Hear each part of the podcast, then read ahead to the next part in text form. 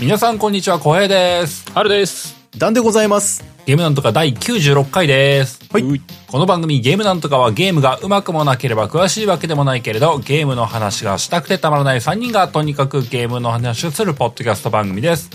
毎週月曜0時配信です。今日も元気に話していきましょはう。。今日は3人会です。はいはいはい。はいはい。えー、定型のご案内としてね、うんうん。ゲームなんとか番組の構成上ね、最初にオープニングトークがありまして、その後に本編という風に続いていくんですけれども、はいいはい。うん。きなり本編を聞きたいよという方は、ポッドキャストアプリのエピソードの概要欄のところにチャプター記載してますんで、そちらを使ってもらえればなと思います。よろしくお願いします。えー、で、まあ、いつものオープニングトークに行くわけですけれども、はい。まあ、直近タイムリーな話題うがんうんあるとかないとかで、そうですね。ダンさんの思いがあるそうなんで、それを聞いてみようかなと思う。いや、別にまあ、重いというほどではなくて、まあ、とってもいいイベントがあったなということで、収録日ベースで言うと、昨日、うん。あの、まあ、僕とね、ハルさんがはいよはいく話題に出す、ストリートファイター6うん。の、うんまあ、カプコンカップという、はい。うまあ、あの、世界中でいろんな世界大会がうん、すごい多くの、すごい多くの世界大会があってうん、それの優勝者とか、まあ本当によりすぐりの世界中のあのトッププレイヤーたちが、このカプコンカップを目指して、各世界大会をに出場してたんですけれども、うんそういう人たちがこう、選ばれた人たちが、40、あれ何 ?48 人とかだったかなかなうんが、うんその全部集結してですね、えー現時点でのストロークの最強を決めようじゃないかみたいな大会が、ほうほうほうあーほまう。あ、毎年行われてるんですよこのカプコンが主まあ、催あの、の、言うならば、名実ともに最高峰ってやつですね。うんそうですね、ええええうんえうんうんまあ、各ストロックの名誉の中では公式大会だし、うんうんえた多分一番強い人が集まる天下一武道会ってことそういうこと本当天下一武道会ですねあれおはおねーうん、ねなんだったら何人か浮いてました。武空術使ってました。 何人かもう天津飯レベルだったとあ言っ本てい当いにでしょう。使用権とか。か使うかな、うんいやもう全然、ちょっとね、もしかしたらね、あの、今回あの、梅原さん、あの、出てなかったんですけど、梅原さん出てきたらマフーバ使うかもしれないですね。ええええいやまあ、それはいいんですが。途中で第三の目か開眼したみたいな人いました。ドラゴンボール例えがすごいすごい続いていくけど もまあでも本当にまあすごい大会、まあ、カプコンカップ10、まあ、10っていうことなんで、まあ、僕はちょっと昔から見てたわけじゃないんですけど、まあ、10ってことはまあ 10, 10回目とかなのかなっていう感じで、みたいえーなんですが、まあ、今年のそのカプコンカップは、まあ、例年と違ってですね、まあ、何が違うかっていうと優勝賞金が違うと。はいはい。ほうほうまあこれはもうあのストリートファイター6あの出る前から、まあ、要するにこう前回のカプコンカップの時ぐらいから結構いろいろ話題に上がってまして次回のカプコンカップやばいぞとうん。優勝賞金がやばいぞと、まあ、はいそれまで、まあ、1 2 3千万ぐらいだったのかな、あーぐらいの賞金だったのが、まあ優勝してですねそれでもすごいじゃないですか、うん他の世界大会だとまあ数百万とか一定今1000万とかそれぐらいだったような感じだったんですけど、うん今年は100万ドルであると、 100万ドル日本円で言うと1億4千万ぐらい今で言うとね。ええ1億4000万から5000万ぐらいい1億4000万やもうみんなもうだから それが目1位色がのこ賞金うです違かってらね。他のそうそう 2, そうそう位だか3位かもうその下もある程度賞金出るんで、だからそういう総ことですよ額としたらもっとですよね。うん相当だからもういやすげえなカプコンさんと「ストリートファイター6」にかけるその思いがうん絶対的な自信があったんだろうなとすげえうんうん。まあだからそれも相まって、で、さらに、まあね、あの僕とハルさんとで結構話題に出してる、そのね、あーあの日本国内でもいろんなね、その配信者さんたち含めた大会だったりだとかで、うんものすごい盛り上がりを見せているから、いやーまあ1億円、まあ1億5千万円ぐらいのその賞金だったとしても、まあ僕の中では、いや、カプコンさん、いやーこれは、大当たりでしたね、みたいな風に僕は思いながら、その大会をね、まあ、まず大会の最後の枠、その48人のうちの最後の一枠をかけた予選大会みたいなのがあって、そうだね。で予それは選もうの予選みたいなね。そうそうそうう。そもそもよ48人の時点で予選をやってその後決勝大会みたいなのがあるんだけどその48人の中の48人目を決める大会っていうのがあるのね、そうそうそう。それがしかもうん3日ぐらいに分かれて たんですよ最後の一人を決めるためにっつってまたそのまた世界中のねそのそれまでの予選にこうあぶからあぶれちゃった世界中の人たちがぶわーっと一斉に集まってやってすたんですよごい少年漫画みたいな展開だもう本当そうですよすごくないそれなんか47人に選ばれなかったけど最後の一枠をかけて一回大会をやるその大会だけで、あの、漫画だったら10巻ぐらい使うんじゃないかって言われてるでも全然それはそうですよ。ね そういや、もう、時戸さんなんか念に目覚めてましたよ、もう。ええなんだろうねやっぱ強化系なのかなうんいや、強化系でしょ、あの人は完全に。いや、もうジャジャンプ色がすごいんですけど、まあそれはいいんですが、その、まずだからね、その、カプコンカップ全体のその、期間で言ったら多分10日ぐらいあったんですよね、だから。そうだねだからその最初の予選から。オーラギうラん最近1週間ぐらい本当にストロークばっかり見てたみたいなそう。うんうん1日配信してるのが6時間ぐらいとか平気でやってるもんねでもそすう、ごい6時間、7時間やって6時間以上て、やってもうるか、そう、ずーっとそれにね、あのーは、あのー実況者の方と かね、ずーっと、まあもちろん休み休みですけれども出てるんですよ。もう相当大変だろうなと思うんですけど、まあその日本からもね、本当にトッププレイヤーたちがアメリカに向かって、うんうん。 10人ぐらいがみんなね、同じそのシェアハウスに泊まって、みんなで対戦会しながら、ん楽しそうに合宿してるんですよ。 その様子をねそうらしいね動画化してるのをこっちも見せられて、いいな、なんか、青春してんな、おじさんたちなのにとかって思いながら見てるんです けど。まあ若い人もいるけどねいや、もちろんもちろん若若い人もね、そうそうでもなんかいますけど若い人も、そのまあ、昔から格ゲーやってるような、うん。ねまうあ、んちょっとした本当ね重鎮的なうんそうそ人うそもうそうこう混ざってひ一つ屋根の下でワイワイやっててなんかそこにん海外の選手がさらに遊びに来たりとかしてもうなんか、おー、いいね。 カオスっていう感じになっててねそうそうそう。もうその海外の選手たちも本当にトッププレイヤーばっかりですよ。 うんうんいや、やっぱ、やっぱあの中にね、あの、まあ、若いのもね、年いってる人のも、あの、おじさんも含めてって今言いましたけど、その中でもやっぱ僕はね、サコさん、サコさんっていうプレイヤーがいるんですけど、うん僕と同じチュンリー使いの。んまあ僕と同じっていうか、僕がサコさんと同じって言った方がもう、いいぐらいのそのなんていうか、サコさんっていうのは多分、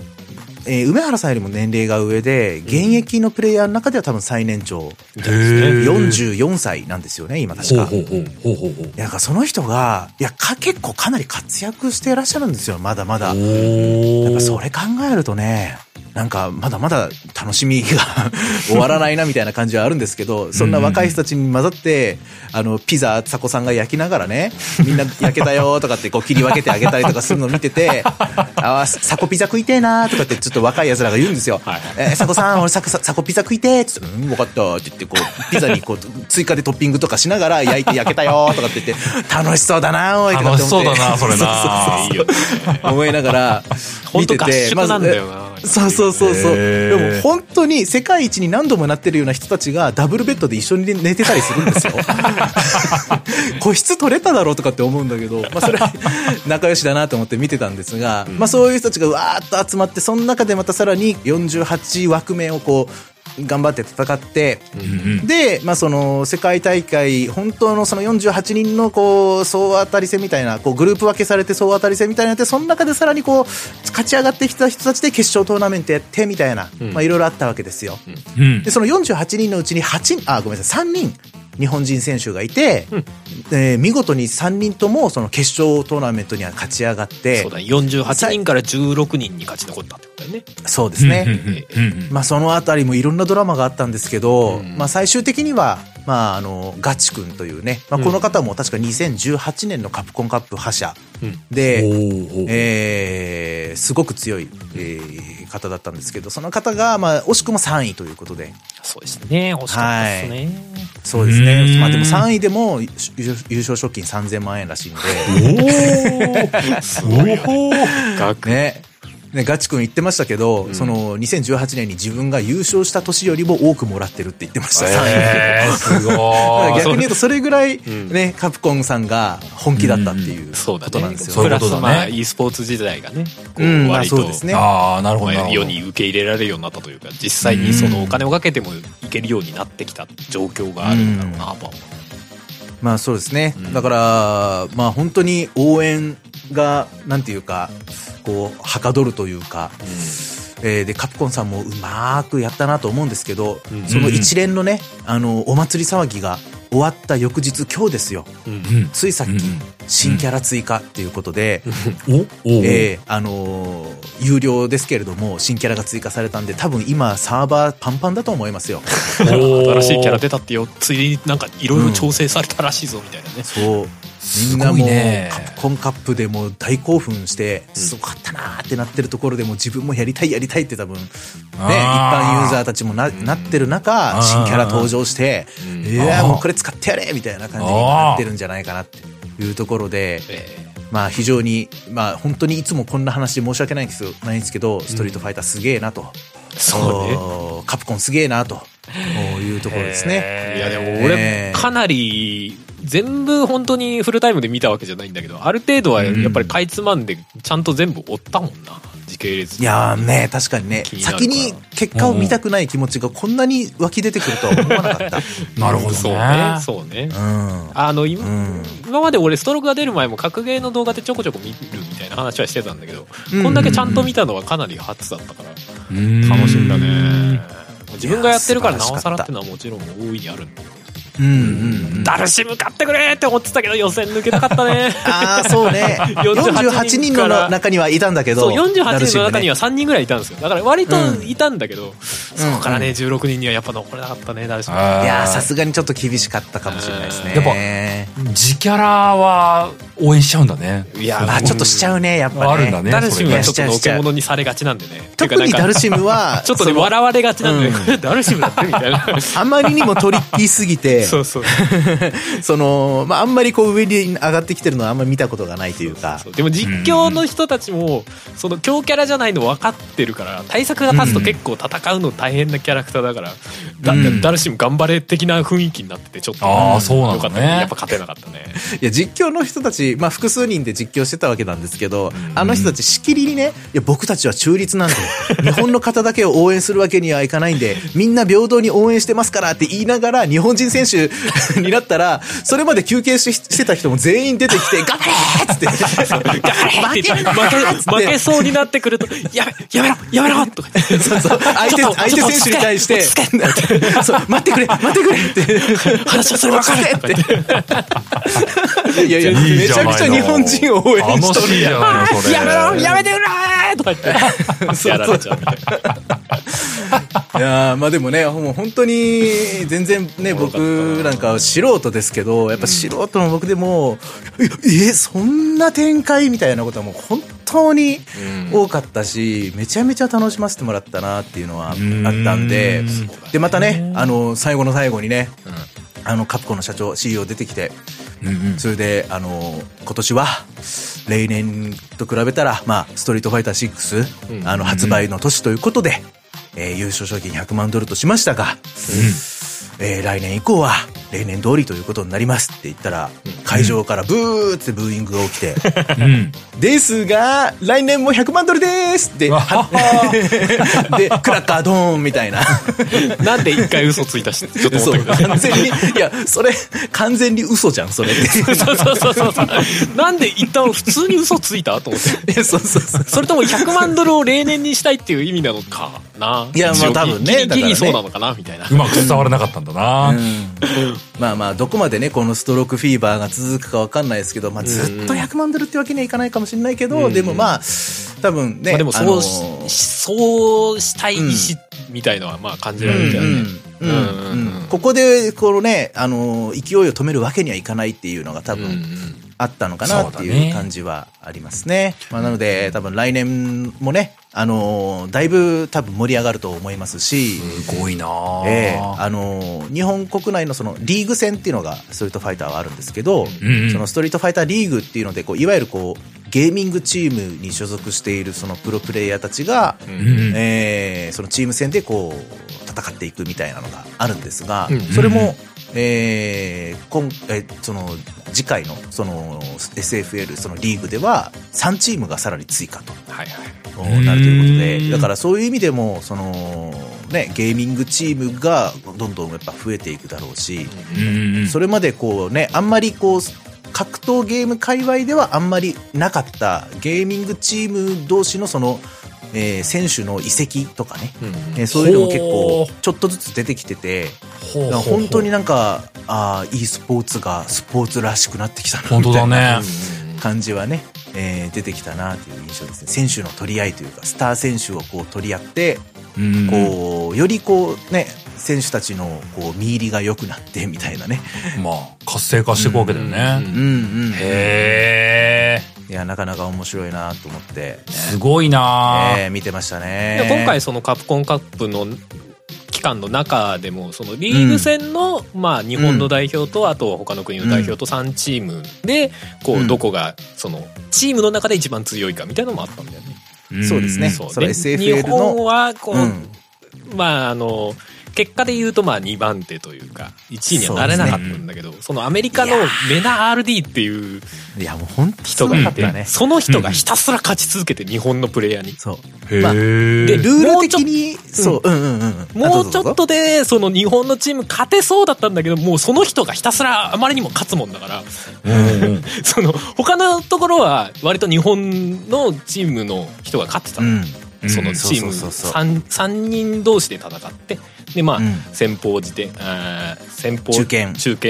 大将みたいな感じでうんうん戦っていくんだけど、先方と中堅は勝っても10ポイントなので、で、大将は20ポイントもらえるわけ。で、それで、うんそれを何回か先方中堅大将みたいなのを何回か繰り返して先に70ポイントを稼いだ方が勝ちっていうルールなるほど、なるほど、なるほど。うんそれで先方と中継は日本が勝つんだけど大将のその相手側のメナール D っていうのがあまりに強くてなるほどね。ひたすら負けるのよそこででうんうんうん。先方中堅で20ポイント取って大将で向こうに20ポイント取られ るみたいな実質同で点また次のサイクルで 20, 20ポイントずつ取り合ってで最終的にそこ、まあ、そのメナール D が倒せなくて負けちゃうみたいな話だったんだよ結局そう。で日本メナール D に負けたの、あれはもう完全 に。チーム戦じゃなかった、あれは。あなるほどね。 そおう。あれはだからメナール D が優勝なんですよ、あれはね。チームが優勝じゃなくて。っていうぐらい、他のところでは日本人選手勝ってたんですよ。ー。へでもその次の日のカプコンカップの中にもそのメナール D っていう人がそう。いたんだけど日本のうんフードっていう、あのふプロプレイヤーよかがったな本当そによかのった。メナール D をん倒すっていう一幕があっおた。ー。そう。だからそこでね、雪辱は晴らしたわけですよ、一応日本人選手同士ということで。へおー。ー敵取ったみたいになっててそういいね。熱いフードさんめね。ちゃくちゃ良かった な本当に良かった。うんフードさんはいわゆるこうね、世界の梅原の、まあ、なんていうか、右腕みたいな感じのまあと人なんいうでかすよね。そうですね同じチームの、同じチームで、なんかあったら大体一緒に組んでやってるみたいな感じの人なんですけど、まあ、確か、今回参加したカプコンカップに参加した人たちの中では、一番年齢が高かったんじゃないかな、その48人の中では。うんそうなんだ確かそなんかそんなこと言ってフードが一番上みたいなことを言ってて、うその SFL は除いてですねんうんうんうんリーグ戦は除いてリーグ戦はさっき言った佐古さんっていうのが、そっかそっはかいそっ、か活躍してたんで、うんうんうんうんうんねあのーだからそういう意味でもちょっとね佐古さんに優勝を味わわせたかったなっていうのはあるんですけどね来年があるかどうか分かんないですからねああまあまあまあ確かにうん、そう、まあ、同じ場所に入れるかどうかっていうかそもそもリーグを勝ち残っていかなきゃいけないからねそうそうそうそうチームでね、うん今回その圧倒的に強かったそのファブゲーミングっていうのがその佐古さんがリーダーを務めるところででその、うんまあ格ゲー好きな人だったら絶対知ってる時戸っていうあの世界一も取ったことがある選手とうんうんうんであとまあボンちゃんっていうその、まあ、かなりあの堅実な戦いをするうーやり込み型の選手とうんうんあと、まあ、比較的若手の流星君っていうね、えー JP 使いうんうんえーそしてその佐古さん。だけど、そのうちの、えっ、と、時戸さんは、その今度新しく追加されるリジェクトっていうチームにもう所属してるんですよ。うんううんんうんだから、洋あの、傭兵枠だったんですよね。ファブチームの、今年がねファブゲーミングのね。うん傭兵枠として、リジェクトからこう借りてきてるみたいな感じだったんで、時戸さでんリジェクトが今度は、この、チームとして参戦するから、絶対時戸さんはそっちから出るだろうとうんうんなってくると、うん結構大きな戦力が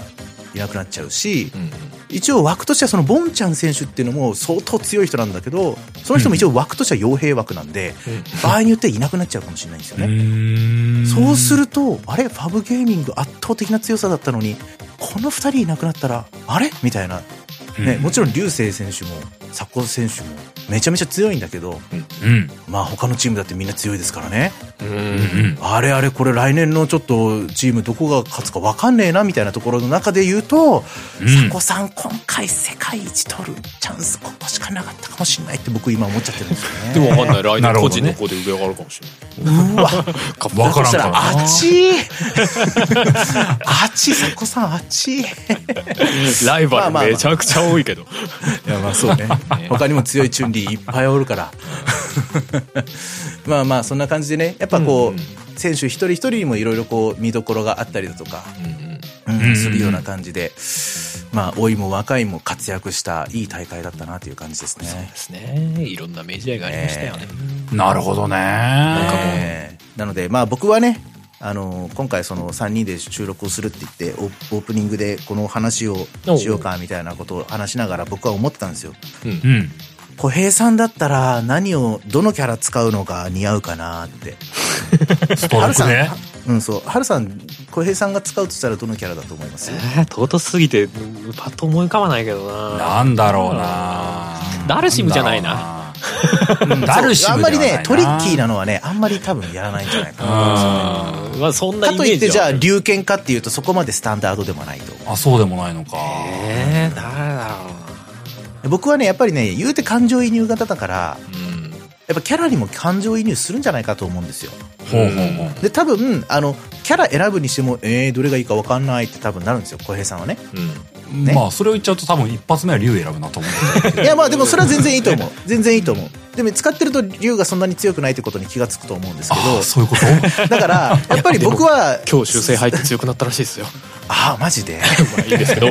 どだから僕はそれを横から見てて「うん小平さんワールドツアーやってください」って言うんですよワールドツアーやったらね格ゲーのストロークのいろはもわかるし、うんそれぞれのキャラのその持ち味っていうのもわかるようにできてる素晴らしい設計になってるからね、やってみてくださいって僕は言うんですよ。うんそしたら、うんって言って素直にね、それを従ってくれるんですよ、小平さんは。で、それでやってみると、それぞれのキャラのと会話できたり、ね、師匠にして会話できたりして、結局感情移入するのは、今回追加されたエドなんじゃないかなって僕思うんですよね。誰知らない人。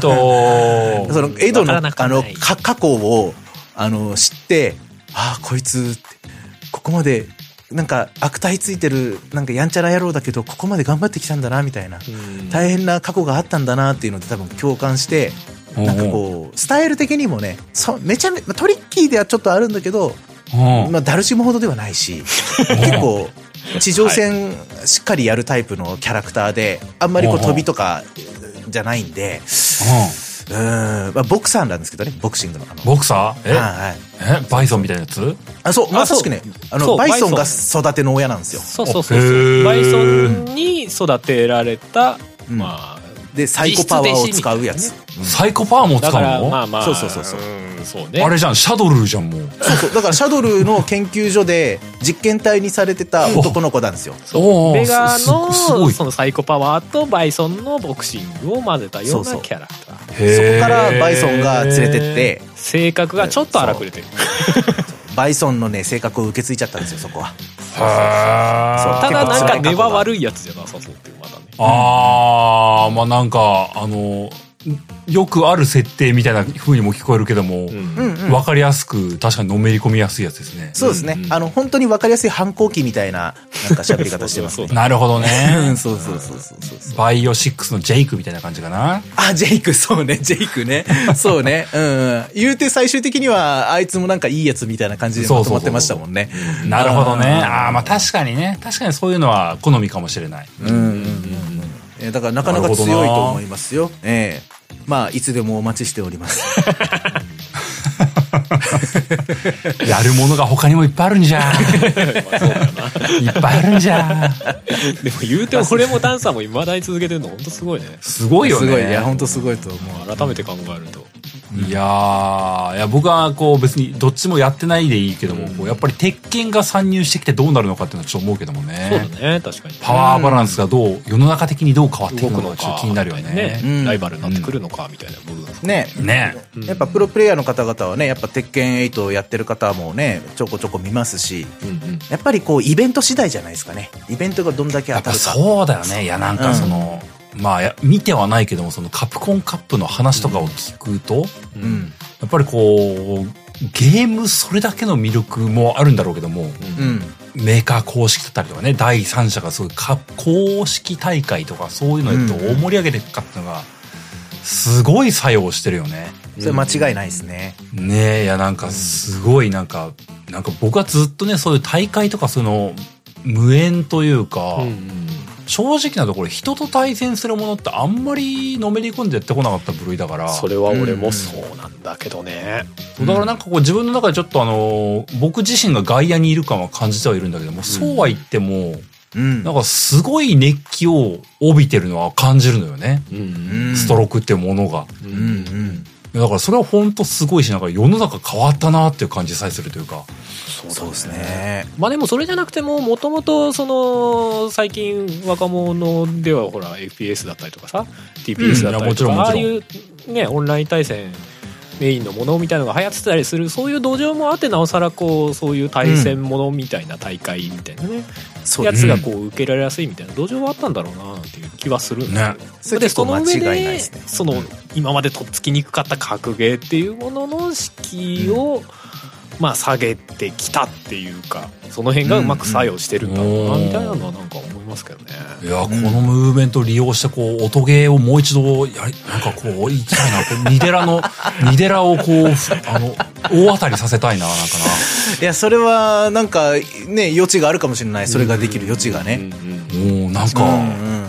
今こそ申請できないもんかななんかまあいやなな余地はありそうですけど、ね、ダンスゲーでもいいんだけどねなんかね別にねうんうんうん太鼓の達人でも別にいいんだけどもねうんうんいや、その、それまで、やっぱね、今、ハルさんおっしゃっていただいた通り、その、ネット上でのオンライン上で、配信者同士が、ストリーマー同士が戦って、それを大会にして、それによってゲームが売れるみたいな構図が一つ出来上がってたっていうのは、まさしく土壌ができたって感じるんですけど、その、配信者たちの心境というか、うんうん見てる人はじゃあ何を見てるかっていうと、推しの配信者が勝ったら嬉しいっていうのもあるんだけど、うん多分それ以上に推しの成長が嬉しいっていうのが多分でかいんですよね。ほーあのースクリームって言って、いわゆるこう大会が何月何日にありますって、その前の3日間とか1週間とか、その練習試合をするんですよ。ほうほうほうで、練習試合で、あの、お互いのチーム同士こうやって、で、必ずそのチームにはコーチがついてて、プロプレイヤーとかがいて、あの、なんとかさん、ここの時にはこういう風にしてくださいみたいな感じでこうやって、それを何日か経て、みんなガチで1日に何時間も10時間とかやり込んで、うん大会に臨んで、勝った負けたで、嬉しい悔しいみたいなことをやってるのを見て、すごいみんなでこう共感して、よかったね大会って言って、うんなるわけですよ。で、それによってこう、今まで接してこなかったジャンルの人たちと仲良くなる、配信者同士が仲良くなって、りその視聴者を共有し始めたりするから、うんそのすごく良かったんですよね。その辺がすごいムーブメントというかうねりみたいにはなってますよね、そうそそうれそこうそそプれがロプレイヤーについてたファンもその例えば配信者の方に興味を持ったりとかなるほどねもちろん配信者側がそのプロプレイヤーの世界それこそそこから、うんねそうそうそうそう見ててカプコンカップで応援したりみたいなさ、うん、うんことが多分起きてんだろうなっていうのはすげえそうなんですよ。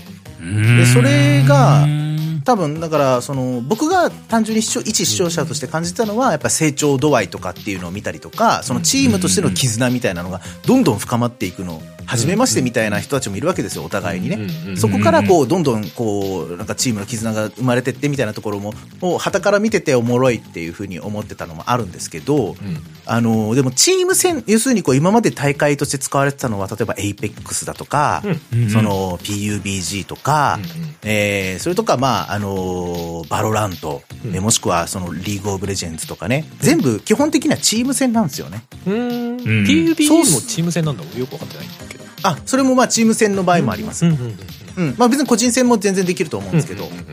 で、そうなると、責任の所在がちょっと曖昧になるんですよね。誰のせいで負けたかとかって追求しづらいし、まず空気的に。まあ確かにねね、もちろん上手い人、下手なまあまあ人。それがチーム戦だからな、うんみたいなところもそうそうそうそうそうそう。してあるんだけど、んそう。上手い人、下手な人いて、で、その中で、その、どうやって下の人は上の人についていくか、うんどうやって上の人は下の人をカバーするか、それも結構ね、あの、大事だったんです。見どころではあったんですけど、うんうんでも、個人個人の成長ってちょっと分かりづらいじゃないですか。チームが勝ったってなった時に、その、もはあちろん、なるほどな分かりやすい活躍をね、してれば、その人が成長したっていうのは分かるかもしれないけど、うんいやうん、うちのチームにはあの強い人がいるからって、もしかしたらなっちゃうかもしれない。でも、うんあくまで1対1の、やっぱり格ゲーってなると、まさしくそれがもろ、もろ見えなんですよ、その成長が。うんうんそうだねうん。だからそれが多分結構ドハマりしたんじゃないかなと、そのイベント、その、ね、オンライン大会、そのストリーマー大会みたいなことをやった時に、に個人個人のその成長度合いが本当に手に取るようにわかるから、えーそれがね、見てて応援したくなっちゃう。そのうん次の大会も見たくなっちゃうみたいなのはあるかなと。で、大会を経るごとにみんな上手くなっていってるから、わあ、前の時にはこんなだったのにね、みたいなのがすごく多かったっていう印象があるんで、もしかしたらニデラ、音 ゲー、これも完全な個人戦だと思うんで、うんうんあるかもしれませんよ。ああもうあの気持ち悪い指の動きをもう一度見たいん だあ、でも、あれですね、VTuber さんはちょっと難しいかもしれないですけど ね。いや僕は気持ち悪い指の動きになれなかったんだよもうなんかあの一生懸命あのガチャ押しするっていうのでやっぱり限界を感じてしまったんだよそんな小平さんにはビートセーバーをやるのをおすすめするよ VR だけどなっいいつってね。あ、いいね。ビートセーバーだったら VTuber さんもいけそうな気がする。確かに親和性高すぎるねあれも元っていうか、まあ、確かそもそもの機能としてそのキャラクターをねゲーム内に取り込んで、その 3D キャラクターをうんうん。取り込むようなシステムがあったと思うんでだから VTuber とかそのまま取り込んでそのキャラクターが剣を振ってる、ね、セーバーを振ってるように見えるんだよねめっちゃ映えるじゃないですか、そんなんね。なるほど ねあいいじたゃないだですか。大会として映えるかっていう結局得点目で追っちゃう感じになるから難しいなとは思う。そうだねまあでも、なまあまあんまかあでもね、確か、俺、一回もやったことはないんだけど、モードとしてなんか対戦みたいなモードはあったような気がする。同時にやっへてー得点を競うみたいななんかモードはあったから、まあできなくはないのかもしれまあまあまあ、テトリスだって対戦できるんだから、ない。うん。いいでしょう。まあ、そうだね。そういうモードを作ればいいだけだからね。うんうんまあでも、ほん、格ゲーの殴り合ってるみたいな分かりやすさはちょっとないかもね。おっしゃる通まありまだあね。まあまあ、確かにね。まあそこはなんかコンタクトスポーツからの流れで、こう、やっぱなパンチを当てた方が有利みたいなのは分かりやすいからね。なんかうんねそうだね。いや、おっしゃる通りだ。そうそうビートセーバーで切り合ってたらあれだけど ね。うん、いや確かにね。直接ねズバズバズバってやってたらうわーみ たいなこっあちのと方はが分かりやすいプロみたいなのがいないからね。まあ確かにね。うんそうねまあなんだかんだでその辺はね格ゲーは昔からのね、うん。うん。まあ続けてきたそのプロの世界みたいなのが、まあプうん。昔からプロってわけではないけどその、うんうん。まあ、トッププレイヤーみたいなのがこう今花開いてるみたいな感じがあるかもそうですね。うんうん確かえこんなところかなはいそうですねえーこんなところかなえー今後もう本編割いちゃうよはい。ストロークをなんとかになっちゃ うよ。ー、 えに見たということでね、今日はもうそろそろ本編入っていこうかなと思いますけどもは、いー、はい。今日の本編はお便り会になります。はいはいはいははいい極力ね、極力読めるようにね、やっていこうかなと思いますんで、い早速本編入っていこうかと思います。えいはい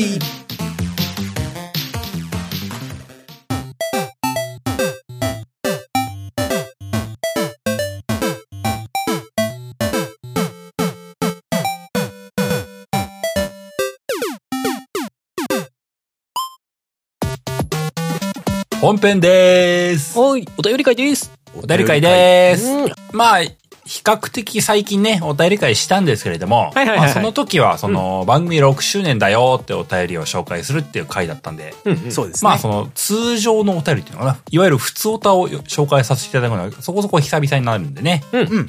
まあ今日もできる限り3通4通目指して読んでいこうかなと思います。ういはい。で、最初1通目僕から紹介させていただきますが、よいしょーガルディさんという方からいただきまして、ういえー、件名がキャラゲーですね。はいはいうんえー本部読ませていただきますと、えーこんにちは、ガルディです。鬱になる月曜日をなんとか乗り切れているのは、このポッドキャストが更新されるからです。本当に感謝しています。ありがとうございまそうす。ありがとうございます。えーさて、今回はキャラゲーについてお伺いしたくメッセージを書きました。はいはい皆さん、キャラゲーってやりますか、うん。えーここでのキャラゲーの定義は、アニメや映画などの媒体からゲーム化された作品とさせていただきます。えー例えば、スパイダーマンのゲームとか、鬼滅の刃のゲームとかです。うん。キャラゲーはそうでないゲームと比べて世界観が原作に合っているかという別の評価軸によってゲームの良し悪しが判断されると思います。うん。えー私もスパイダーマンのゲームを遊んだ時は自分がヒーローになってニューヨークの街を救うという使命を体験できてとても楽しかったですし、うん。えー鬼滅の刃のゲームにおいても結末は分かっているものの、えーそれでも炭治郎は鬼を退治するというロールプレイを楽しんでいました。うん。えーバットマンのアーカムナイトに至っては、バットマンでいることのみならず、DLC を購入して、ハーレクイーンにもなって、えーヴィランとして暴れることにも快感を覚えました。うん。世間的な前評判はあれですが、スーサイドスクワットも、えーちょっと期待しています。うん。えーさて、皆さんはキャラゲーしますかどんなキャラゲーが好きですかえーアニメもの自社ものジャンプものロボットもの将来出てほしいキャラゲーってありますか広角機動隊は PS5 で出して思う。えー皆さんの話の種になれば幸いです。ガルチューという内容でございました。ありがとうございますありがとうございます広角機動隊 PS5 で出したそういう人多いだろうなあー相当かっこいいゲームになるでしょうね。サイバーパンクとか見てるあー多いだろうと、なあの世界観でやりたい、あの世界観でね、あーあのグラフィックでやりたいって思う。確かそうにだよね。ね確かにね。んもうちょっと未来なんだな、広角は、みたいなね。まあ確かにね。うんうん広角機動隊 PS3 ぐらいで出てたけど、なんかそんなに流行らなかったんですよね、確かね。俺もやあ、っそうてだ、ないんで。 PS3 か。そう、かなんかであね、ーなんか TPS っぽい感じで出てたんですけどまあでも時代ね。的にうん。それぐらいかもしれないですねう。んうんうん。うんまあまあ PS3 なんでなかなかね、移植もされずという なとこるほろどもあね。りつつで、うんうんゲームにハードのなって問る題で感じねですけどね。うんうん。え、な小るほど平さねんはキャラゲーがうん僕やるよ。めっちゃあるよ。うん。そうだね、小平さんはなんか割とやるイメージこの3人の中だったら多分一番そうかもしれないですうねん。うんもしかしたらねう。ん。うん。で、まあ、まあ、特に昔やってたかなっていうのは強いかな、やっぱり。ファミとうか、んうんまあ自分が小学生、中学生ぐらいの頃は本当に、そういうのが好きで買ってたっていうのが強かったからな。なるほど。ガンダムとかも広い意味で言うやね。そう、スパロボとかもまさしくそれでやってたから。まあまあもうもうんうそうですね。うん、確かに。この番組で話したことあったかな仮面ライダーのゲームとかも結構買ってやってたんだよね仮面ライダー、うんうんうんスーハミだとウルトラマンとかもやってたな、ああ、ウはいルトラマン。え、対戦のやつっすよね。あの、そうそう格ゲーのやつ、うんうんあでも格ゲーのやつもあれば RPG もやってた、へえ。 RPG のウルトラマンなんてあるあったんうんだあ。のファミコンの頃にあったのよ、うんウルトラマンのあファミコン RPG かうんうんうんうん。あーついぞクリアはできなかったけどウねルトラマンクラブとかうね、ん仮面ライダークラブとかそういうやつでしょ。そうそれはまさしくそれ、うんんやってた、へえ。やってたねめっちゃやってたねうんうんうん。セーラームーンとかもやったしね刃とかもやった なあ、刃懐かし い。うん、うん、めっちゃやったね、うんうんうんうんほんとやったねドラゴンボールもやったもんねはいはいはい。えドラゴンまあ RPG のやつ RPG もやったし、あの、天下一武道会も、えスーパー武道伝だ。スーパーブドウ伝。あうあ、んなるほど、なるほど。なんかカードゲームみたいなやつもあったしね、ファミコン。そうそうそう。あった。ね、あれね。あー懐かしいね。ロゴさんの悠々白書もやったし ね。誘惑ね、あったね。格ゲーやら格ゲーじゃない方やら。そうそうそう。うん、あやっっぱたあった。格ゲーの方いっぱいやったけどね、なんかね。うんうんでもそういうのがまあでも、やっぱ最近、どちらかというとその、昔ほど、まあでもあれか、その、今旬なアニメを見なくなったっていうのが強いのかな。今出てくるキャラゲーをあまり買わなくなったっていうのはそういう理由があるんだろうなでとも、は鬼自分では滅思うの刃とか結構ハマってたっぽかったから、ね、なんかゲームやってもいいのかなと思ったけど。意外にいかなかったそうねあのーめちゃくちゃ、ナルティメットやってた時代があったんですよ、僕。はいはい。ああ、なると。はいはいはいはい。それこそあの、あの、これ、こっからあの CC2 の話題めちゃくちゃしちゃうかもしれないですけども。うん。まあでもまあ、CC2 はもうキャラゲーの会社ですから。うんそうそうそうまさ、まさししくじゃないもん。えええええ。ナルティメットめちゃくちゃやってた時期やったのよ。うんうんあの、僕あの弟いるんだけども、弟とあの、ずーっとやってた、あの、時期があったのよ、本当う。に。うん。うんんで、あの、僕あの、定期的に起きるんだけど、うんうん。やりすぎちゃあかんって言って、こう、自ら話す時期がいつかややってくるんです よ。うんうんあの、ナルティメットはそのあのね、あの、そのラインを超えた時期あったんですよね。本当にやりすぎてしまって。あ、そんなにやってんだ。 のうん。ナルティメットは、あの、しばらく買わないぞって、こう、弟と結託した時期やってね、こう、はあはあはあへえ。鬼滅の刃は、うんあの、それを思い出して、ちょっとあえて避けてるところがある、なるほど、なるほど。あいつは触れたら危ねえかもしんねえうっ んて。これは危ないと思って。うんあの、あと一回あの、ゲームパスにあって、あの、ジョジョの格ゲーあったじゃない。オールスターバトうんうんル。うん。はい。うん同じくあれもちょっと触れて、 CC2 ねはい。うん。これはこれ以上触れたらまずいって思って、あ の、あの、ちょっと遠ざけた時期あったんですよ。うん完成度も高かったですからね、あれ再現度がね。そうね原作知ってるとハマりすぎる可能性あるよね、楽しくなっちゃったらまずいぞって思って避けた時期があって、ちょっとあのー避けてるところがありますね。最近はみたいなこれは触れると危険って思って避けてる時期あり ますね。 CC2 は原作の再現度すごいっすもんねそうなの愛がすごいんですよね。そうなんだよ内容的に本当にね、ジョジョもそうだし、あの、カカロットもめっちゃ良かったんですそよ、う、ね。カカロットもあの本当危に険な感じがすごいするんだよね、これね。あーだからまあ、やっぱりこう、ジャンプファン、ね、その漫画ファンからすると、満足度は非常に高い内容になってたと思いますね。そうなんだろうね。いや、評判も高いしね、ほんとね、あの辺ね。その辺以外で言うとね、うんあのーまあ、僕はやっぱりガンダム関係とかロボ系になっちゃうんだけども、うんうん。まあ、出ないだろうなと思って、あえて思い出し話をすると、うんうんうん。エースかなって思うんだよあな。あああアナザーセンチュリーエピソードそう、あのーえーよくそんな出ますね。フロムソフトウェアが作って いソフトたム、ソフトのあのーアーマードコアっぽいうんロボゲーっていうのかなあのガンダムとか。そうへえ。リアルロボットメインのアクションゲームなんだけど、まあ、ある意味、スパロボみたいな、こう、ごったにゲームみたいなね。でもね、あのねへ、ーあのゲームのおぞましいところはね、あの、うんうん。あの、スケール を、あそうの、だ原作設定に活かしてて、 そうあなの。の、ほうほう。あの、何、なんていうのかな、あの、別にガンダムの世界観だけで統一されてたら、うんあの、まあ、別に不正はそんな起きないんだけども、言うほどね。そう、うんあの、いや、ここにコンバトラ出したら、あの、10メートル級と100メートル級を混ぜちゃダメだよってところに こう、あの、ちゃんとスケール合わせて出してるのよ。ダメだよっていうのが出るのよ。うんそのガンダムより半分以下の、なんか、ダンバインとかさ、全然ちっちゃいやつとか、そう そうオーラバトラーとかほんと数メートルだからね、みたいな。えーみたいな。えーっていうパ。ワードスーツみたいなサイズとガンダム戦ったりとかするみたいなさ。でガンダムの中でもなんかクイーンマンサーみたいなでかいやつとね、そういうちっちゃいやつが戦ったりすそると、もうなう。んかこ、こに、ここにサイコガンダムマーク2出しちゃダメだよみたいなこと出 したの。サイズ感ってなるやつね。そう。あのーそれが、あの、当時ね、あの、当時で言えば、今までのロボゲーとかの世界で、このスケール差は出したことがなかったんですよ。うんなるほどね。まあ、なんだかんだであのね、ちょっと、それこそスパロボもそうだけど、スケール感合わせちゃってるからね。で、こう、あのー悪口じゃなく、うんあの、発売前の前情報で、なんだよ、バカかよって思ってたんだけども、うんあの、出したものを触ってみたら、大真面目だったっていうか、あれーっていう、あの、あのちょっと刺激が強かったんですよね。あれはでも、未だに続編っていうかね、また出ないかなって思ってる人結構いますよね。へ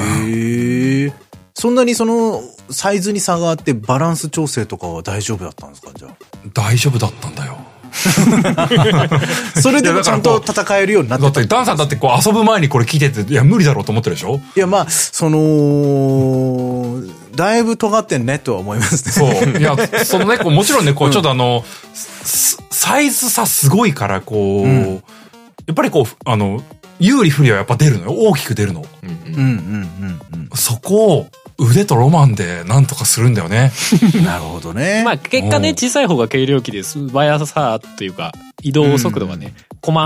かく移動できたりとかっていううん、まあ、利点とかはもちろんあるからね。うん小さいのはそういうのをなる活かして、大きいのはやっぱパワーでとかっていうような住み分けはなんかあったよね、確かね。うん、そうそうう。んていうか俺うんあれでもなんか俺エンディング見た記憶はねえんだけどなんかやった記憶あんだけどなんだろうどういう こと 誰かんちでやったとかなのかな はて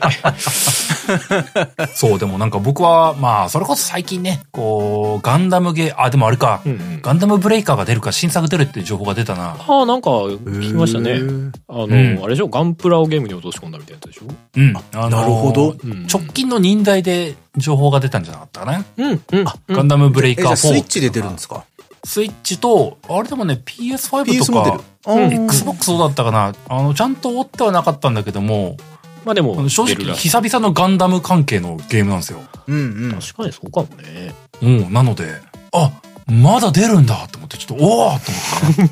楽しみですね。ガンダムブレイカーまだ続いてたんやみたいなね思って。うんまあ僕正直ガンダムブレイカーあんまり刺さってなかったんであれなんです けども、まあでも久々だからちょっと気になるみたいなガンエボが畳まれて、あの、やっぱりガンダムゲーもう時代的に無理なのかって思う中で、うんうん。ガンダムゲーまだ死んでいないっていうのをこう、 わーっていうガンダムブレイカー4の情報が出て今ちょっと色めきだっておりますよ。っうんうんうんなるほど。ていう最近があるんでね、キャラゲーはうん好きですっていうはいはい話でしたね。逆に、うんハルハンダンさんあんまりやるイメージないんだな。俺もね、あんまりす、うん進んでやってるイメージは自分的にもないなと思いつつ、でも直近でメイドインアビスとか全然、やっぱりキャラゲーだし、ああ、そううか、んそうだベね。ルセルクの原作ありきとかだもね。そうやってるからおーまあでも、結果やっぱ元の原作が好きで、まあ当然じゃ当然なんだけど、原作がおもろくてそっからの流れでっていうのはちょこちょこあるね、やっぱね。うんうんうんうんううんうんん。まあ僕に関してはどうしてもね、やっぱ、なんか勝手なイメージですけれども、うん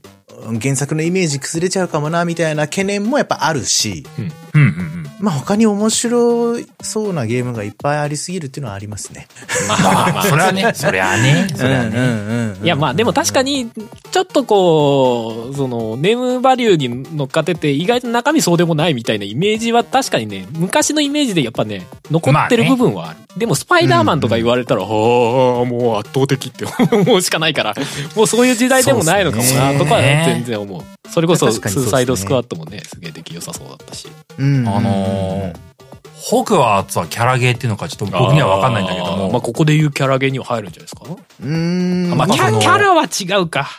同じキャラは出てないからねそうですそういう意味ではね全く出てこないですね。ええ まあでも判件としてはまあ既存の判件みたいなねなんかまあ予まあそう想なのりますかねけられ方がすごい上がるものは上がったなっていう気もするんだよな、なんかな。確かにねうんうんうんだかうんうん。ら映画発信のやつって結構やっぱそういう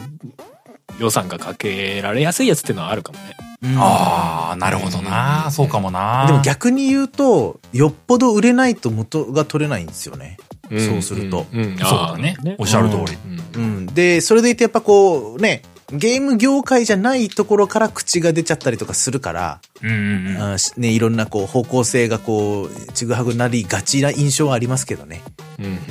うんうんまあ。ね、まあ、確かにこう映画がゲームになるよりは、ゲームが映画になる方が最近は多い気がするからな。確かにね、まあそういう流れはありますね。かうんうん。いやまああの、ホグワーツレガシー僕実はやったんですけど、に。うんうん。全然その、キャラゲーとは違うとは言えるんですが、うんうんですが多分心持ちはキャラゲーを楽しんでる人たちと変わらないと思います。そのハリーポッターシリーズが好きな人がうんうん楽しめる作品なので、まあそうだよねそうだね世界観を味わうみたいなね。うんそうそうそうそうそうそう。もちろん、あの、普通に魔法使って敵倒して、みたいなね、クエストクリアして、ストーリーもしっかりしてて、みたいな感じでうんうん、まあ、あの、面白い映画、あの、ファンタジー映画、あの、見終わったぐらいの気持ちで、おもろかったなって思える作品なんで、うんうんハリーポッターシリーズ知らなくても、全然楽しめるんですけど、うんうんうん。まあ、圧倒的なそのグラフィックというかその美術品たちのそのなんかこうんうこだわり具合、うんうんうんえーで、そのもちろんほハリー・ポッター含むそのファンタスティック・ビースト、まあ、あれもハリー・ポッターの世界観の過去の話ですけれども、うんうんああいうところにこうつながるいろんな設定とかが、まあ、ちょっと散りばめられてたりだとか、うんうんうん。あの、ハリーポッターのに出てくるキャラクターたちのご先祖様が、その、うんうん学校の先生やってたりとか、うんみたいなので、なんかこう、ファンサービスはむちゃくちゃ多かったですね。うんうんんなので結局、まあ、楽しみ方はキャラゲーと一緒です。キャラゲーではないけどっていう感じなでるすほど、ね。なるるほど。うんそうだよね。まあでも共通した世界観だったり、まあ一部、その人外的なところで共通した人物っていうか、うんものが出てきたりとかっていうのはあるから、ほうん。まあそういう意う味んでは、そうですね。ほぼほぼキャラゲーに近いんだろうな。でも、うん。ホグワーツレガシーもそうだし、俺スパイダーマンも原作ほとんど知らないのね、ハリーポッターもうそんううだし。んうん。けど、なんか最近は本当に、なんかキャラゲーってやっぱり原作を知らないと、なんかあんまり刺さらないなって感じだったけど、本当に貫通しかねないなっていう感じ。あスパイダーマンに関してはもう完全にや貫通してるんだけど、全然やりたいんだけど、うんうんうんうん。いや、そういう時代になってきたんかなそうと。だね。すごいことだね。原作知らなくてよも、もうそのゲーム見て、うんあ、面白そうだなって思ってそっから入っちゃう。考えたらね。確かに。な全然あり得る時代だなと思う。うん。す確かにね。確かになげえことだと思うね。うんうんうんそのゲームとしての完成度なり魅力なりで、その世界観をそこを入り口にしていけるような感じというかねん。んうんうんうん。確かにね、言われてウみィればッチャーとそうかだキャラゲーになんのかな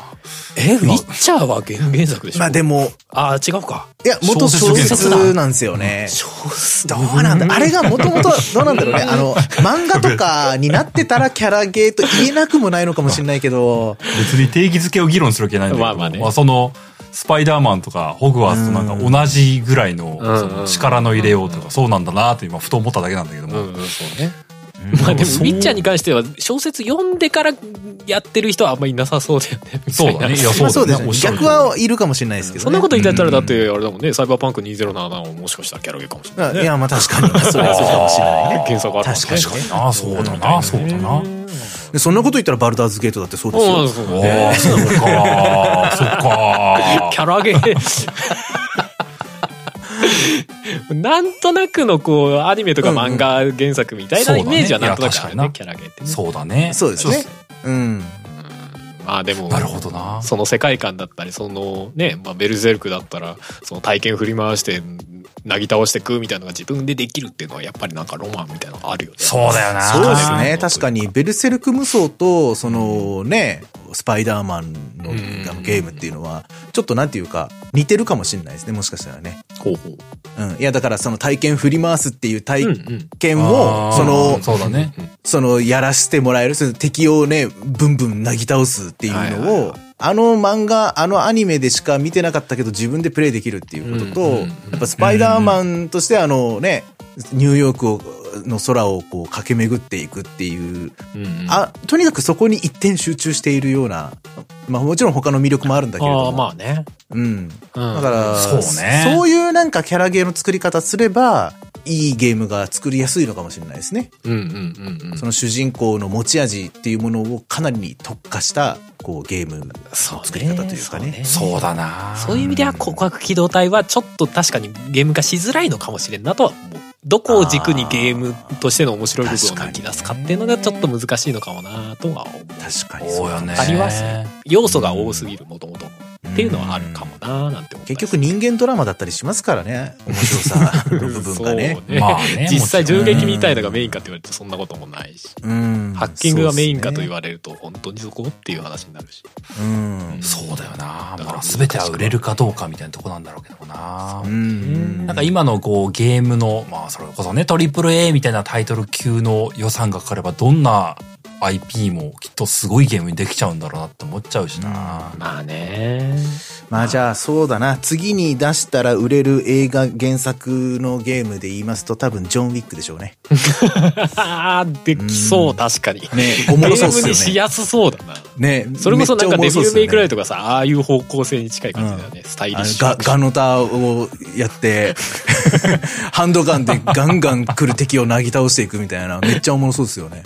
ああ、まそうだね。見たことねえから見てんだけどな、ジョン・ウィックな。なんか面白そうだよね。確かに。まあ、時間があまりにもないので煮詰めていきましょうか。結構話した。 はい、じゃあ2つ目私行きたいと思います。はーい。えー、お便りいただいたのは、ソーセージさん。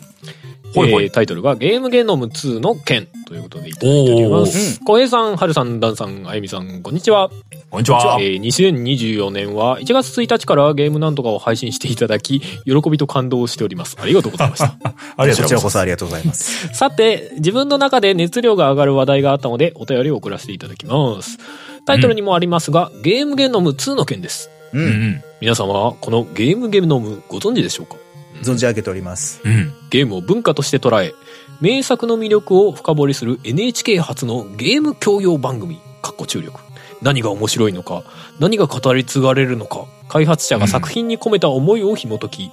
文化としてのゲームに秘められた奥深い世界へ誘う、かっこ番組ホームページより。うんえー第1期ではワンダと巨像や天水の桜姫やダークソウルなどの特集もあり、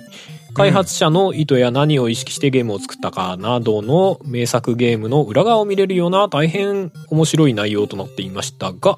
2024年1月よりシーズン2が放送されます。うんうん。えーその内容が FF14、えーうんうんストリートファイター6というかストリートファイターの話だったかな、うんあれどっちだっけな まあストリートファイごめんターなさい見て。ないですけれども。うんえー風の旅人とゲームなんとかでも取り上げてきた内容となっております。うんすでに放送前から楽しみで仕方ないです。えーうんぜひ皆様にもご視聴していただけたら嬉しいですし、わがまま言ってよいなら、このポッドキャストで感想等を聞かせていただけたら、ゲームゲノムファンとして、もゲームなんとかファンとしても大変喜ばしく思います。これからも毎週月曜の更新楽しみにしております。それでは、ということでいただいております。あありがとうございます。りがとうございます。ゲームゲームの、うん、うん。うん。ご存知でしたか皆さん。まあ、あのー結構話題には上がってましたから。そうでしたね。えー一番最初の第1回がデスストでおなじみのうんゲームゲームの。そうですね。私はね、あの、全部多分見てる。おー、すごーい。へーあの録画であのゲームゲノム録画されるようにあの設定してあるんであ多あ、分ゲ全ー部ムゲノムっていう名前でもう、そうそうそうそう検索かけて。ワードで自動あーな的るほにど、なるほど。録画されるようにしてあるので確か全部見ておりますよ。おーうんうん、もう全くテレビを見ない生活をしてもう何年も経つの で、NHK のなんかこう見逃し配信みたいなことをどっかでやってるんだったらうん見れるかなっていう感じなんですけれども、うんうんうん、そういうのってやってたりするんですかどこで見れるんですかえね NHK です。 NHK です NHK プラスに入ってください。サブスクですか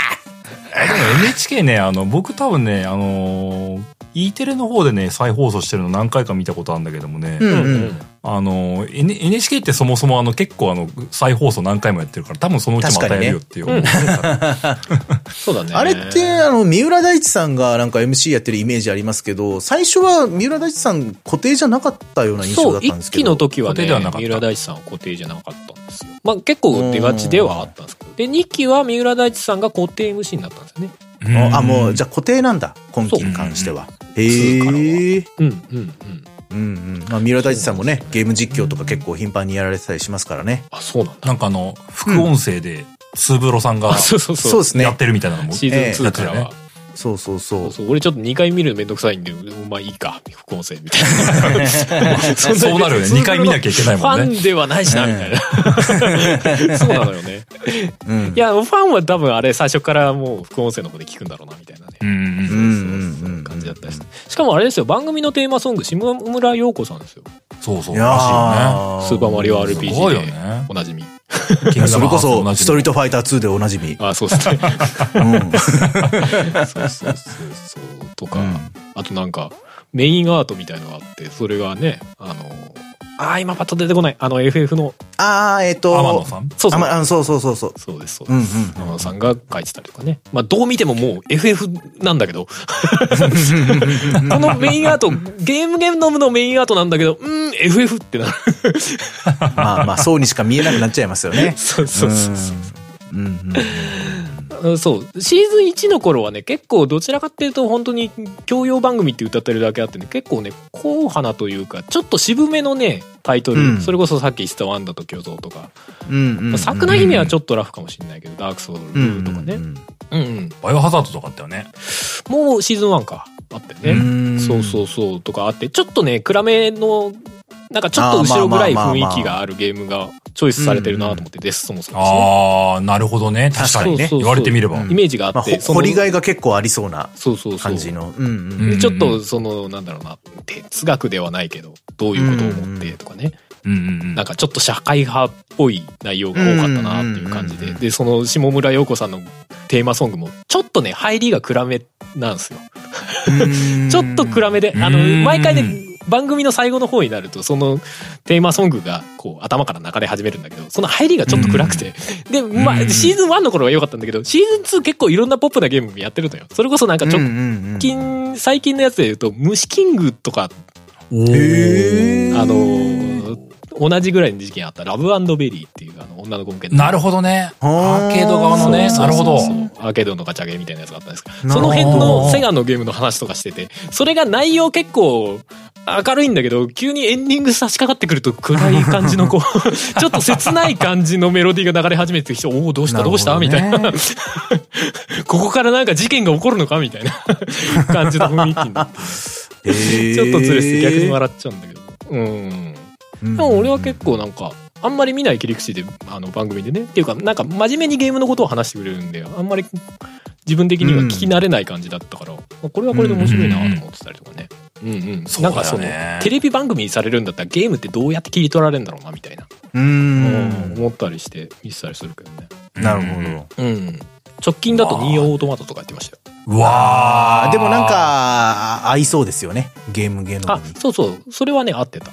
あの、んそれこそまたちょっと後ろ暗い感じというかね深掘っていまあくそとうですねちょっと闇が見えるみたいなうん感じのゲームがあるじゃないですか、うんうんしかもあの今回はがっつりネタバレがありますみ たいな警告挟まってて、へーで確かにへー一番最後のエンディングの話をしててうんなるほど、なるほどへ。ーそこ行くんすねと思っちゃってネタバレだねうん。そこまでいいっちゃうんだ。結行構っちゃ、ってましたね保守、保守的というか、そこは皆さんで楽しんでく、うでんそういやそう試してみてくださいみたいな感じにはならないんだ。なんかでえもーでも番組の構成的に後半あ30分番組だからまあ時間短いから結構もう15分ぐらい経ったらその後半のそのエンディングの話を結構がっつりしててあうんここの話がしたかったんだなみたいなるほどうんうんね。うん。いやな感じになっててまあ俺プレイしててよかったみたいな30分でようまとめられますね。本当だよ、もう。うちの番組もう1時間だよ。いや正直 ねプレイしてるタイトルとかだといやまあ、うん、まあえー語られてないよそう山ほどありますけどみたいな 結まあ構まあねまあそまのあ序盤の方しょうがはない丁それ寧はにこういうこういうゲームでうんうすんのところをしっかり話してくれるから後半ねやっぱりね要素が足りないなみたいな感じは、ね、正直あるはあるんだけど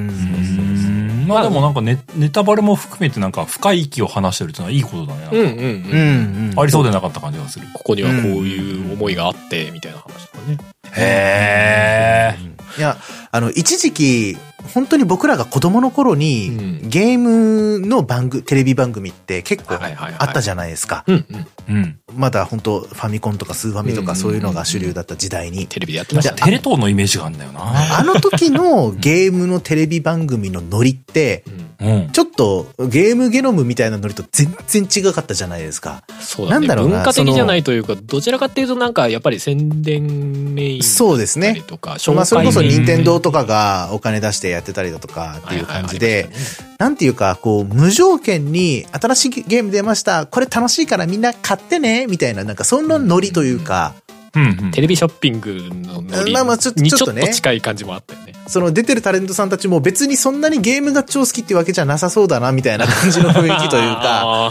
あ、まあまあまあね。まあまあまあ、もちろん好きな人もいただろうけど、うんなんかこう、これがいいんだよねって、これが面白いんだよっていうのが、こう、熱量を持って伝えられるというよりはうん、うん。なんかこう、本当にイベントみたいな感じで、うんうんうん、なんかそういう、まあちょっと言葉を選ばずに言うんだったら、ちょっと子供騙し感を感じちゃってたんですよね。僕子供ながらにうんうんね。うんうんでもそういうのじゃない、そのね、本当に文化としてなんかね、あの取り扱ってくれてるなっていうのが、なんか嬉しいですよね、ゲームゲノム、まあ。今ね、インターネットの時代だからさ、情報を取ろうと思えば自分から取れるからさ、その紹介みたいな番組ってあんまり成立しなくなったんだろうな、みたいな。そうですね自分から取りに行っちゃうわけだから、みたいな。情報自体は溢れてるんだうんうんそうだけど、ねそれをこうなんうかん、果敢にまとめようとしてるというか。うんうん。うん、これはこういうものでしたみたいなのをもうちょっとまとめてうん一回として話すみたいなのをやろうとしてんだなっていう感じはねうんすごいあうる、んうん。個人的にねでもね知らないタイトルもあってあの、うんディス・ウォー・オブ・マインっていうタイトルをそれこそシーズンおーはい1の時にあ、そうなんですかそう取り上げてあてれハルさんとこの、その話したことなかったっけあったかもいや気になってうんうん、で、ああ、やりたいなと思ったら、俺、例によってエピックゲームで、 あの、無料で、 うわありがとうございますってもらった中に入っ大てたんだけ体持っど。て る。で、今のところ、こう、心の積みゲーとして、こうね、あのーゲーミング PC の方にインストールだけしてあってやってないっていう。ああ。いや、なかなか面白いですよ、あれも。そうそうそう。あれ、要は、あの、戦争の中で一般の人がどう生き残るか、みたいなへえ。内容の話で。でその時のゲーム、ああゲームゲノムも結構、ちょっと重苦しい内容だけど、それこそ、うんあのね、まあ現状の世界でも戦争が起きてるわけで、そことつなげるちょっと話す、みたいな回で、うん。そこはね、うんうんうんその会自体もよくやったなと思うし、そのディス・オブ・マインはやったことなかったから、あ、そんなゲームがあったんだと思って。うん。いや、なかなか、ちょっと、いい出会い方だ。うん他にないジャンルというか、うだなねんて表現していいかわかんないですね、あれは。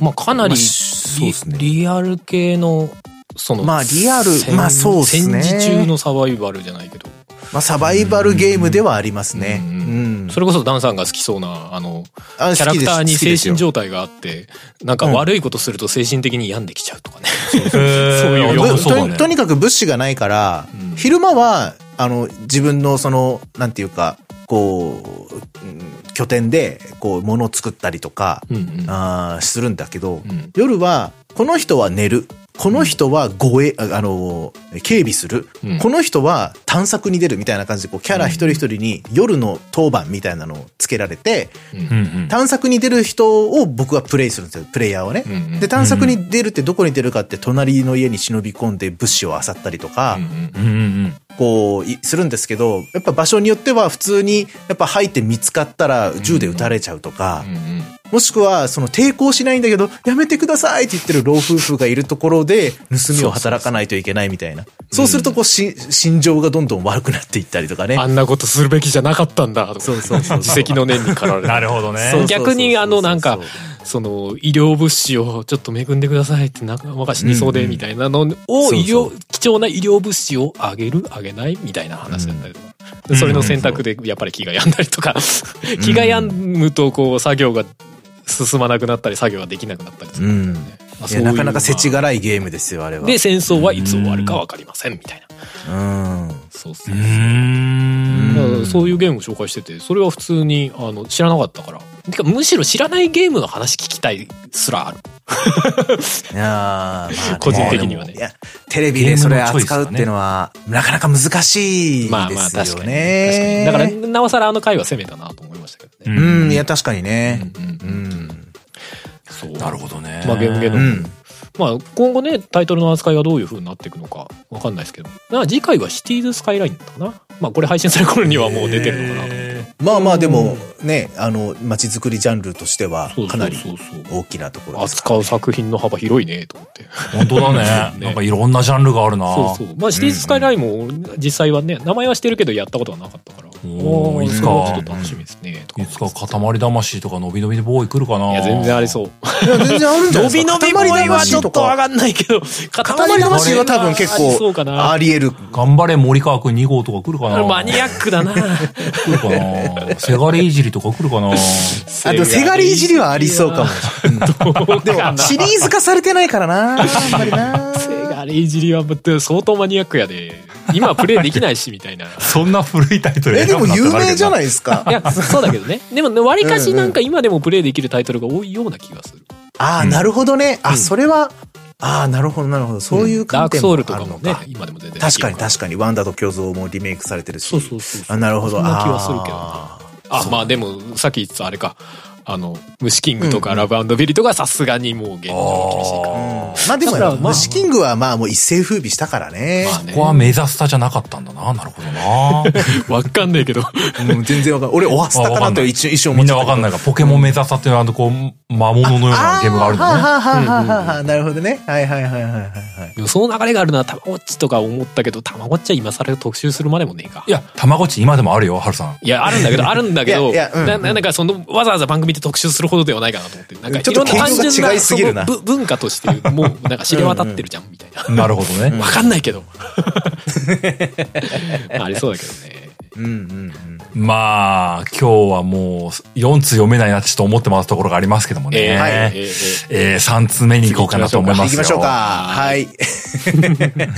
はい。ということでじゃあ、3通目は私の方からご紹介させていただきます。お願名いし前ますが、はーいおちんらっぽっさん。はいいつもありがとうございます。うんありがと件うございます名が教えてくださいということで、うん何を教えたらいいんでしょうか、本なん文じゃら行きたいと思います。うんパーソナリティの皆様、教えてください。本当に今更かつ唐突なんですが、うんなんでマインクラフトって売り上げ本数が奥に届くほどの超人気なんですかことあるごとに妻から、マインクラフトって何が面白いのと質問されて困っています。というのも、配信されているプレイ動画等を見ても、私自身がこのゲームの面白さがよくわからないんですよ。そもそも目的がよくわからないし、ぜひ皆さんからこのゲームの魅力を教えてもらいたいです。ということで、おお、えー、完結いただいております。おーはい。いや、なかなかね、あの、味わい深いお便りだなと思って、このお便り僕選ばさせていただいたんですけれども、そりゃそうだよねって、よくわからん人からしたら、マインクラフトって何がおもろいのって、えー、なっちゃうし、うんやってる本人たちも、パッと声に、口に出してこういうのは難しい部分があるかもしれないですね。まあ、うんでそうっすね。奥に届くほど超人気になったのは、間違いなく実況向きだったからっていうのはもう間違いないんですよ。なるほどうね。まあ、あとはプラットフォームがね、複数あったりとか、同じタイトルでずーっと売り続けてるとか、多分いろんな要素はあるんだけど。うん。 えっと、大きな要素としては、まあ、まず、えっ、と、何が面白いのという質問に対してじゃなくて、なんで人気なんですかっていうのとは、ちょっとこれね、別のものだと思ってて、答えが。に、なぜ人気なのかっていうのは、本当に今、ハールさんおっしゃっていただいた通り、プラットフォームがたくさんある。でもそれは、あの、モヤンがマイクロソフトに買収されたからです。うんうん。マイクロソフトが、で買収されたからいろんなバージョン作れたっていうのはまず間違いないですね。うん PC う版ん、ね、その Java 版みたいなところもね、あんって。で、まあ、あの、スマホ版も出て、みたいな感じでね。で、各、あの、PS とかもね、うんえー出てましたし。まあ、そこら辺も、おどの、どのハードでも遊べるっていうのももちろんあったんですけど、うんうん。おーで、それで、いや、ややってて何がおもろいのかっていうのは、うんまあ、はっきり言って、さほど、他の、ああいう箱庭ゲーというかサンドボックスゲうん。ーのクラフトゲーって、まあ、ほとんどはマインクラフトを真似して作られてる部分が大いにあるんですけど、うんじゃあその新たに作られたそういう同じジャンルのゲームと比べて、面白さっていう点ではさほど変わらないと僕は思ってるんですね。うんマイクラの味みたいなのはもちろんありますけれども、うんうん。でも、後から出てきたもっといろんな要素が追加されてたりだとか、オリジナルのストーリーが追加されてるものの方が面白いと感じる瞬間も全然あると思います。うんで、ただ実況向きだったっていうのはまあマジで、マジででかくて、えー、その実況をやっぱり見ているキッズたちが、あーたくさんやっぱりやりたくなっちゃうんですよね。うんうん。うんで、えー、なんで、じゃあ実況でこんなにマインクラフトが当たったのかっていうと、うんううんんゲームそのものにあんまり自我がないからですね。うん自我がないえー、ストーリー性もほぼないし、ううんんあの、ポンとワールドに産み落とされたら、マジで何やってもいいじゃないですか。うんうん基本的にはやれることだったら何やったっていいわけですよ。うん戦ってもいいし、建築してもいいしうん、何だっていいんですよ。ずっと掘ってたっていいんですよ。うんうんで、まあもちろんエンドラー倒しに行ってもいいし、みたいなね。ええええそれが結局その実況する人の、その、その人の面白さに結構頼ってる部分があるというか。うんうんうんまあそこをいうんその実況者の個性を生かせるってことだよねそうなんですよね逆。にええはあはあなので、じこの実況者はどうマインクラフトを面白く見せてくれるのっていうところの方が多分意味合いとしては強いんじゃないかなと思います。うんうんだからこそ、その、それが見事にマッチして、ただただ無言でずーっと整地してる動画でもうん見れちゃったりとかするんですよね。あの、ボコボコボコボコなる音を見るというよりも聞くですね、あれはね。うんあれをずっと流してると。うん。っていうのもあるし、まあ、でっかい街を一人でね、作り上げる人もいますし、うんあの、ドット絵みたいなものをね、あの、マインクラフトで再現して描く人もいますし、うんううんんうん。あの、単純に冒険に行くっていう人もいますし、うんレッドストーンを使ったいろんなね、あの、複雑な装置を作って、えーいる人もいますし、だからそれが、その、幅の広さ、自由度の高さっていうのが、あーその、実況者が、俺だったらこうするみたいなものが、全部こう、受け皿として、マインクラフトはあったんですよね。うんうんうんそれを受け入れられますよっていう余地がマインクラフトにあったのが、その実況されやすかった一つの要素うんだったのかな。だからめちゃくちゃ売れて奥に届いたんだろうなって僕は思ってるんですよね。うんなるほどねまああとはね、何がおもろいのかって言ったらやればわかりますよ。やればわかるうんわ突き放されたあの、面白くないって思う人は本当に全然いっぱいいると思います。だけああど、まあそれはそうねうん。だけど、見るのは面白いっていう人はいっぱいいると思うんですよね。やっぱその差って言ったらうん結局実況者がおもろいっていうことなんですよね。うんそれはね。俺ね、うんそれの関連で、なるほどねまあまあ、それこそ前に、だるまの神殿の頃に、うん多分一回マイクラ会やってて、多分そのやって時ますもね似たようなこと言ってたかもしれないけど、うんやっぱその、要素が荒い。 そのビジュアルもそうだけど、ううんんドット絵だったり、あの、クソでっかい1メートル級のボクセルで表現された世界だったりするわけじゃない。はい。うんうんだからこそ、やっぱり、その実況やってる人が面白いのもそうだけど、それプラス、あ、自分でもできそうだなって思わせる力が強いと思うのよ、マイクラは。ああ、シンプだルからですこそ、よ見ねてる側もは、あだから複雑なゲームだったら、見てる側も、私もやろうって思い出さないと思うんだよね。うんだから、うん多分そこがいい感じに、やっぱり、荒く作られてる。で、その、ゲームプレイ自体も、これをやってください、あれをやってくださいっていうんじゃなくて、もっと緩くできる。みたいな感じで、うんあ、私にもできそう。みたいな、うん。やっぱ入り口があるんじゃないかなって思う。かつ、まあ、個人的には、うんうんうん。そこの辺に空いてる穴を潜ってったら下にえらい洞窟があったみたいのが、うん。とても楽しい。その間違い冒ない険っすね心をくすぐられる。あの、しかも俺個人的にはものすごくランダム生成みたいのが好きな人なので、うんランダム生成で生成された、どうなってるかわからねえ洞窟に入り込んで中をこう散策する何があんだろうなみたいな、やるのがめちゃくちゃ楽しい。なるほどね。個人的にはね。確かに。そうう。んで、それが多分いろんな人によって、だからもう農農場っていうか畑を作って耕すのが楽しい人もいれば、うんうん地図を作って埋めてくのが楽しい人もいれば、みたいなう。ん。やっぱ面白さのベクトルがいろんな方向にあるんだよね。う。うん。うんん。だからマインクラフと思ったりするトは、僕は結構音の要素が大きいですね。僕がマインクラフトをややる理由って。うん。音。単純に気持ちいいんですよね。あの、普通になんかあの、草を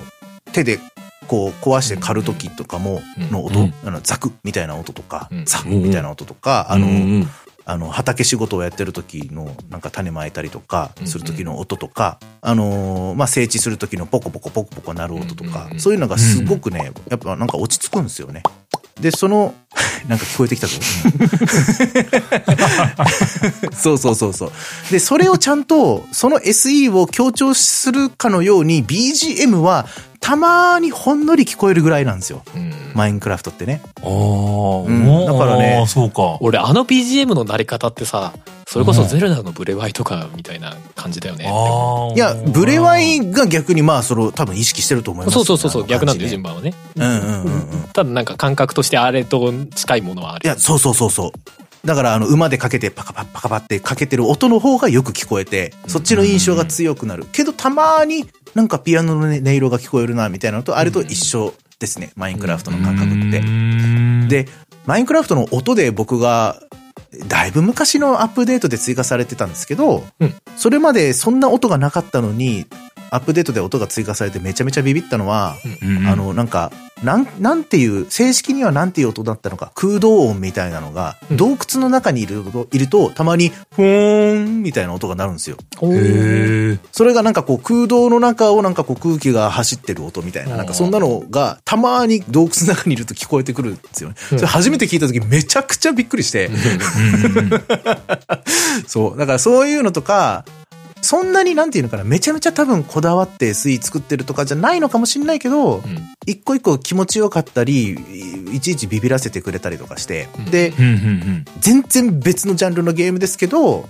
タルコフ。うん。おうタルコフ、えーは、音がめっちゃいいんですよ。 いやまあめちゃくちゃいいんですよ、音が。。それはなんかもうゲーム性がそこにあると言っても過言ではないみたいな話。いや、まあそうね。あ のー実際にその戦闘中とかそのマップに出て、フィールドに出て戦闘している最中とかの音もいいんですけど、うん。僕が一番好きなのは、あの荷物整理をしてる時。うんうん。そほのうほう倉庫がある程度か、あの、マス目が限られてるんでうん、整理していかないといけないんですよ。はいはうんうんうん。うん。で、その時に、こうそのものを移動させる時に、そのものに合った音が鳴るんです。い。うんうんうん。その、うなんていうのかな、弾とかだったらなんかカチャンとかっていう音が鳴ったりとかうんんうんうん。するんでですよね。なんか衣服とかだったらガサみたいな感じになったりするんですよ。うでそれが結構ね、マインクラフトのその音のこ僕の好み、音がここ聞いてて今日心地いいなっていうのと結構似てて、うんうんうん。だから無限にできるんですよ。その荷物整理、倉庫整理が。音が気持ちいいからそ。こはあれ思い出す な。アンパッキング思い出すな。ああ、でもそうなのかもね。うん。あれもそうそうね。置く時の音が全部違うみたいうん、あの、そう。レイドに出て、いわゆるフィールドに出て戦ってる時よりも、な。うん。こっち、そっちの方が長いんですよね。圧倒的に。その整理をしてる時間の方が。うんで、そっちの方がね、落ち着く。やっぱり、楽しいって思 いえやる。いやいや。で、それは、 それはそ探索してる時の緊張感がやばすぎるっていうのもあんだろういや、ね。そうそう。いや、だからね、その緊張感があるからこそっていうのもあるし、うんうんいっぱい持って帰ってきたぞみたいな気持ちもあるんですよね。うんうんまあわかるわ かうる。わ、もう、入んないよ、もう、 そこれこ以上、の気みた持いちをな。ね、 増幅させてくれるというか。そうそうそうそうそうそう。後押ししてくれるのっていうのは結構 SE っていうの大事よね。そう。うんだから、音ってめちゃめちゃ大事なんだなって、やっぱ思いますね。なるほどね。うね。であとこのお便りに関して僕が味わい深いと思ったのは、ことあるごとに妻からマインクラフトって何が面白いのって質問されるっていうのが、うん。いい夫婦だなって思いまして、ことあるごとにっていうのは、何のことだいって僕は思うんですよね。なんかこう、急に聞かれるわけじゃないじゃないですか。確かにとこねろでやってもいないのにってう、いうんあれなんじゃなおおちいなぽを、おっちおちなぽところでマインクラフトって何が面白いのっていきなり聞かれるわけじゃないじゃないですか。うんだから YouTube とかであれなんじゃないのやたらおすすめに上がってくるとかさ。ああ、ーありそうだね。もしかしたらね、ねまあ二人共有で使っ広告とか出るてるんだろうねパソコンとかね、なんかそういうのだったら、あーおちなぼさんがマインクラフトの実況を見てて、奥さんがあー実際なんかこう YouTube 見ようとしたら、あなんかマインクラフトのやつばっかりおすすめできるってなったら、なあ、うんおちなぼいつもマインクラフトばっかり見て、うん、みたいな。他のゲーム検索してたらそういうおすすめ出てきたとかね。なんあーあかあんのいやでもなんかそういう、なんか、ちゃんとその、相手の趣味に興味を持ってくれてるっていうのが、なんかそれから読み取れて、すごくいい味わい深いお便りだな って思って、うん。あの、いいように答えてあげてくだ さい。音はいいらしいよって言っててください。そうよね。まあ確かに言語化若干その分かりやすさはないかもね。言語化するね。そうですね。まあ、その、プレイヤーによってここが面白いと思ってる部分が全然違うっていうのはあると思いますね。ね。最終的になんかいろんな人が聖地が思考みたいなこと言い出すからもうわけわかんない よね。何聖地するゲームってみたいな。聖地が好きな人もいれば探索が好きな人もいれば、ね、建築が好きな人もいるし、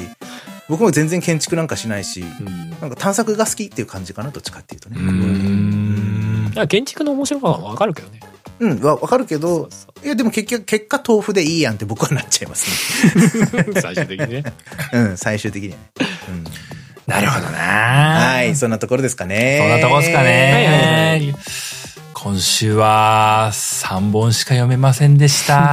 すいません。すいません。結構話盛り上がっちゃいましたね。盛り上がっちゃいましたね。ねなんかちょっと、か各所なんか話しすぎましたね。 あのねちょっとねあの、懲りずにね、あの、懲りずにこう、引き続きお便りを送っていただきたいと思っておりますが、はい今日はエンディングに入っていこうかと思います。ははい。作曲編曲音声編集イマジナイライブなどはカメレオンスタジオ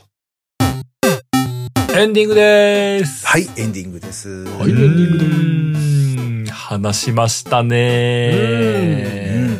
まあ、お便り会、あの、前回のお便り会はこう、7本読むっていうこうミラクルがあったんですけどもね。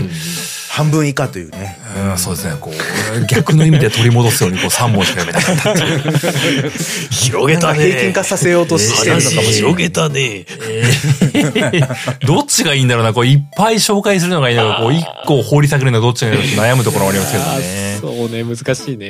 うん。